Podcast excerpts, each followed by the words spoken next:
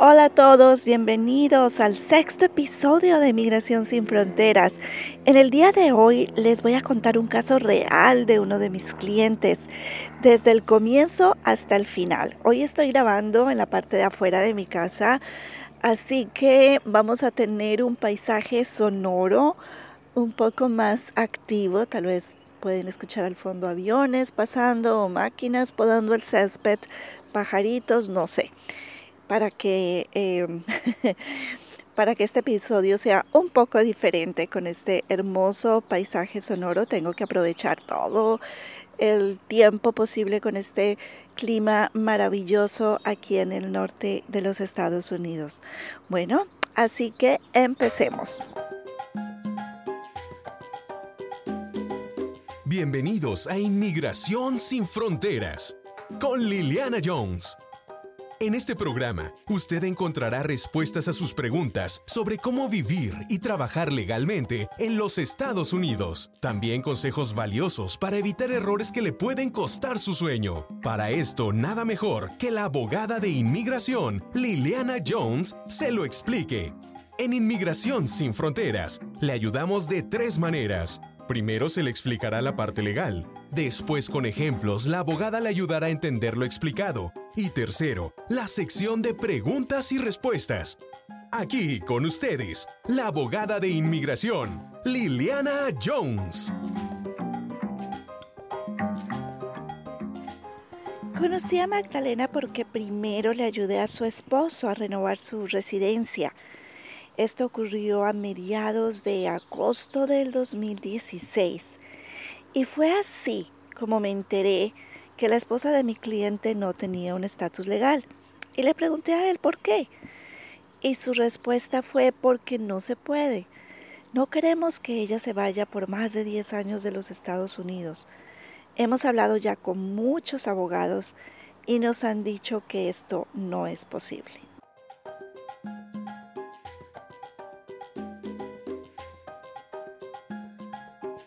Bueno, le pregunté a él que cuándo fue la última vez que hablaron con un abogado. Y me dijo, hace como dos años, abogada. Y él nos dijo que la única forma para que mi esposa pudiera arreglar era saliendo 10 años de los Estados Unidos, porque tenía que presentar un perdón y no podía presentarlo porque solamente eh, tenemos hijos ciudadanos y yo soy solo residente. Entonces ella, él me dijo que por esa razón habían desistido de esa posibilidad o de esa alternativa de poder aplicar para la residencia para ella. Para mí fue muy gratificante como abogada en ese momento decirle las leyes han cambiado, ya hay una oportunidad para ella. Me puse súper feliz porque, porque era, era tener otra posibilidad para su familia, para su esposa. Le dije que en este momento las leyes permitían presentar perdones aquí en los Estados Unidos a las personas que están casadas con residentes o que tienen padres residentes, no solamente ciudadanos. Esta fue una maravillosa noticia para ellos, así que rápidamente programaron otra cita en mi oficina ya para hablar directamente con ella, para que les explicara de principio a fin en qué consistía ese camino para que ella pudiera hacerse residente legal aquí en los Estados Unidos a través del perdón provisional.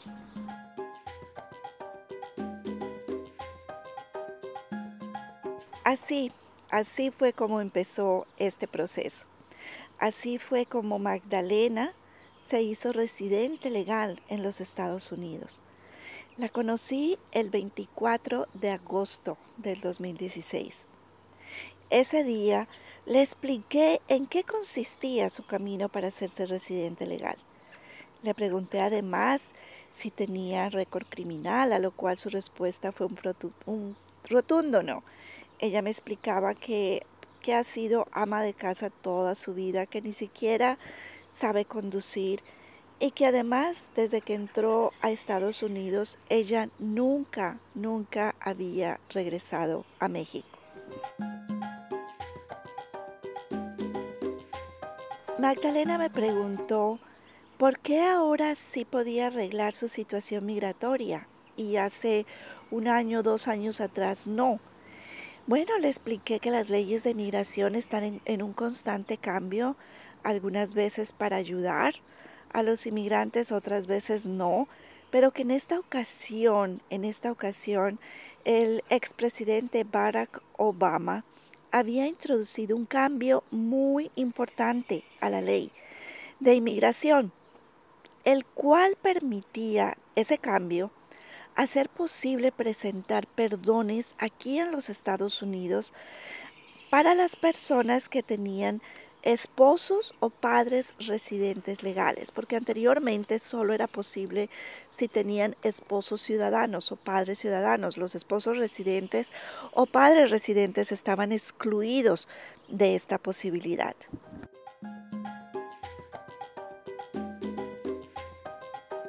En ese momento ella me confirmó que su mamá también era residente legal wow, todavía entonces iba a tener eh, ella más chance todavía para que su caso fuera aprobado, porque a falta de tener un familiar que le ayudara para el perdón, ahora tenía dos. Su esposo, que es residente legal, y también su mamá, que es residente legal. Y esto iba a tener un impacto positivo en su caso.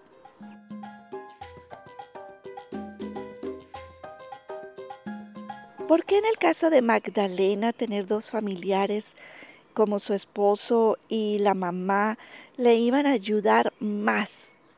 Bueno, pues porque todo en materia de perdones se trata de evidencia, de pruebas. Para que un perdón provisional sea aprobado, necesitamos demostrar que el familiar que es residente legal va a sufrir un perjuicio o un daño gravísimo si el familiar es removido o deportado. Al hacer la valoración de, las, de la evidencia o de las pruebas para el caso de Magdalena, me di cuenta de que no le de que ella no le ayudaba económicamente mucho a su esposo. De vez en cuando ella recibía un dinero extra por cuidar niños en su casa, pero que siempre su esposo era el principal proveedor. Ella siempre se había dedicado exclusivamente al cuidado de sus hijos y de su esposo, y esto iba a ser un poco más complicado su caso, pero no imposible. El reto, ese era el reto para mi oficina, tener que demostrarle a inmigración que su esposo sí iba a sufrir si ella se iba por 10 años de los Estados Unidos y que también su madre iba a sufrir un perjuicio a pesar de que ella económicamente no le ayudaba a su madre, pero sí estaba pendiente del cuidado de ella. Este factor emocional ayuda muchísimo para que estos perdones, no solo el de Magdalena, tengan más posibilidades de ser aprobados.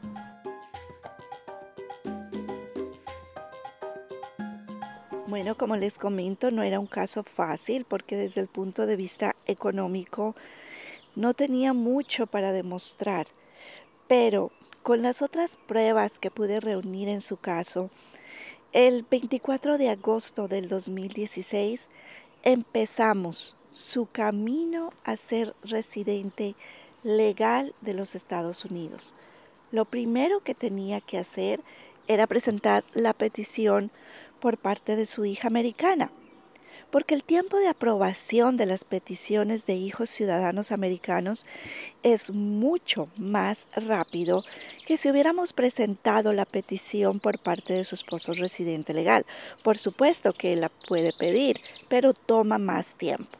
En este caso, por estrategia, entonces decidimos que íbamos a presentar la petición por su hija ciudadana y el perdón lo íbamos a presentar a través de su esposo residente legal y de su mamá residente legal.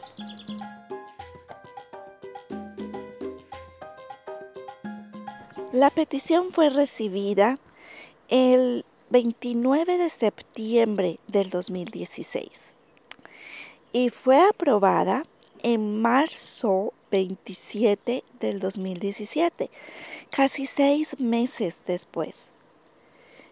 Es el tiempo estándar, a veces dura entre seis a ocho meses, pero la aprobación de la petición de su hija ocurrió dentro del tiempo promedio para este tipo de casos.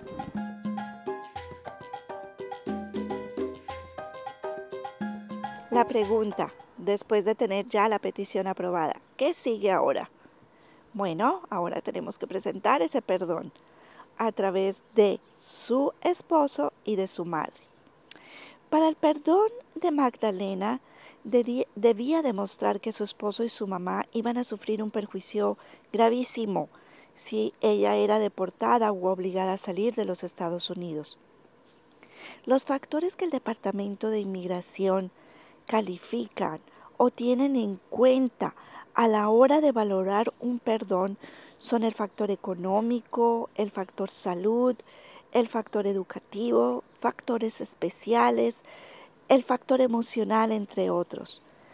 También, como les comento, ayudó mucho que Magdalena era una mujer trabajadora y muy reconocida por sus servicios de voluntariado. Cuando digo trabajadora, me refiero a que era una mujer dedicada al, al cuidado de sus hijos en su casa y de su esposo, y eso también es un trabajo.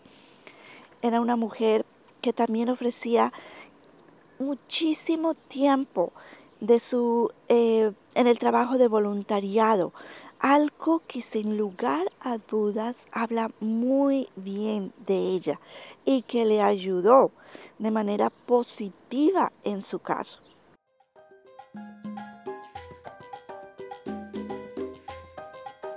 Bueno, después de varios meses trabajando en reunir las pruebas necesarias, pude enviar su perdón. Eh, lo enviamos el 14, el 14 de junio del 2017. Tres meses. Realmente fue un tiempo corto eh, o es el tiempo estándar el cual mi oficina se demora en preparar un perdón cuando ya tenemos toda la evidencia. Pero no todos los casos son iguales. Eh, hay situaciones en las cuales por estrategia debemos esperar un poco más para presentar el perdón, muchas veces acelerando los plazos o apresurándonos a presentar un perdón sin tener la suficiente evidencia puede causar que ese perdón sea negado y eso es algo que no queremos que pase, a pesar de que podemos volverlo a presentar en la gran mayoría de los casos. Bueno, en el caso de Magdalena, solo nos tomó tres meses eh, prepararlo y tener toda la evidencia y finalmente lo enviamos.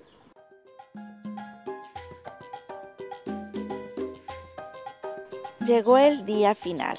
Recibí la carta de inmigración avisándome que su perdón fue aprobado. Esto ocurrió el 18 de octubre del 2017. Recibimos la aprobación de su perdón en solo cuatro meses. En cuatro meses. Fantástico. No, esto no quiere decir que todos los perdones se aprueben en cuatro meses, pero en el caso de ella, el gobierno se demoró solo cuatro. En este momento, los tiempos pueden fluctuar entre cuatro a ocho o diez meses quizás.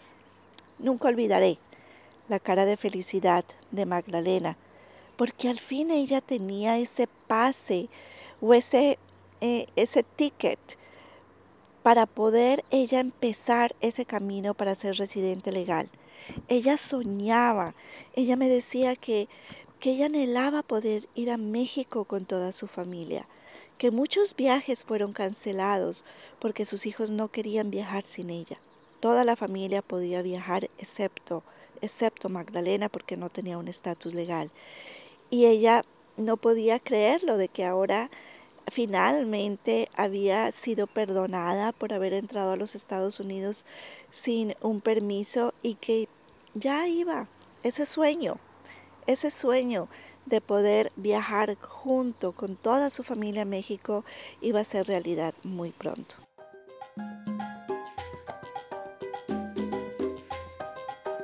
La pregunta obligatoria, después de que el perdón es aprobado, ¿qué sigue? Bueno, la recta final después de que un perdón es aprobado es conocida como el proceso consular. Este proceso ha sufrido grandes cambios en la administración del presidente Trump. En esta última etapa debemos preparar todo lo concerniente a la entrevista de la persona, en este caso de Magdalena, en México.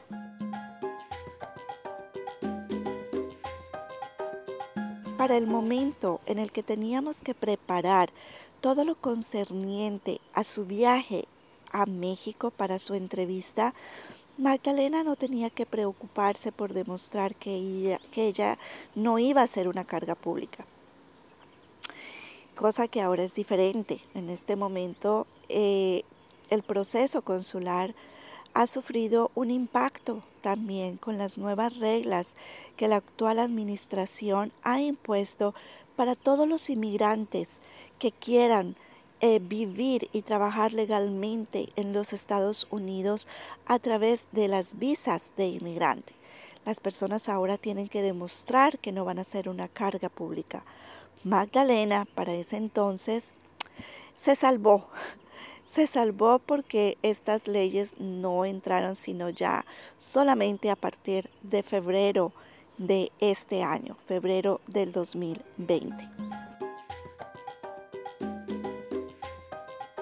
El 17 de septiembre del 2019, Magdalena tuvo su entrevista final en Ciudad Juárez con un final feliz porque su residencia fue aprobada.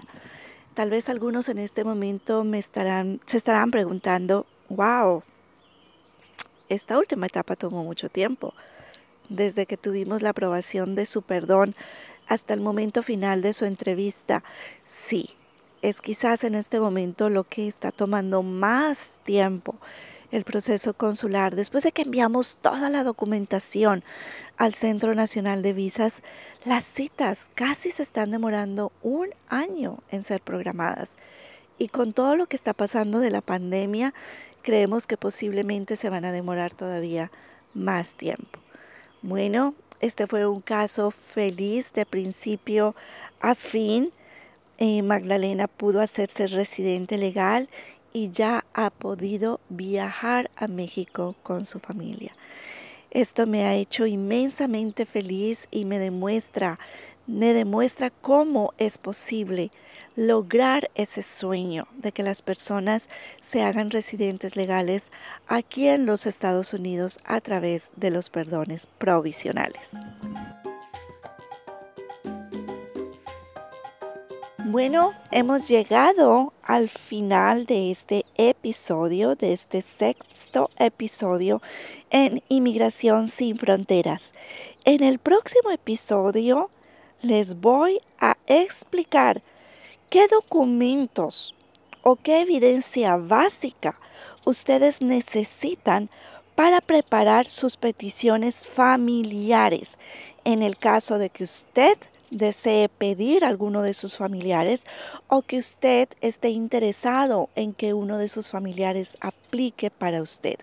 Así que no se pierda el próximo episodio porque les voy a explicar en detalle cuáles son esos documentos que usted necesita para su petición.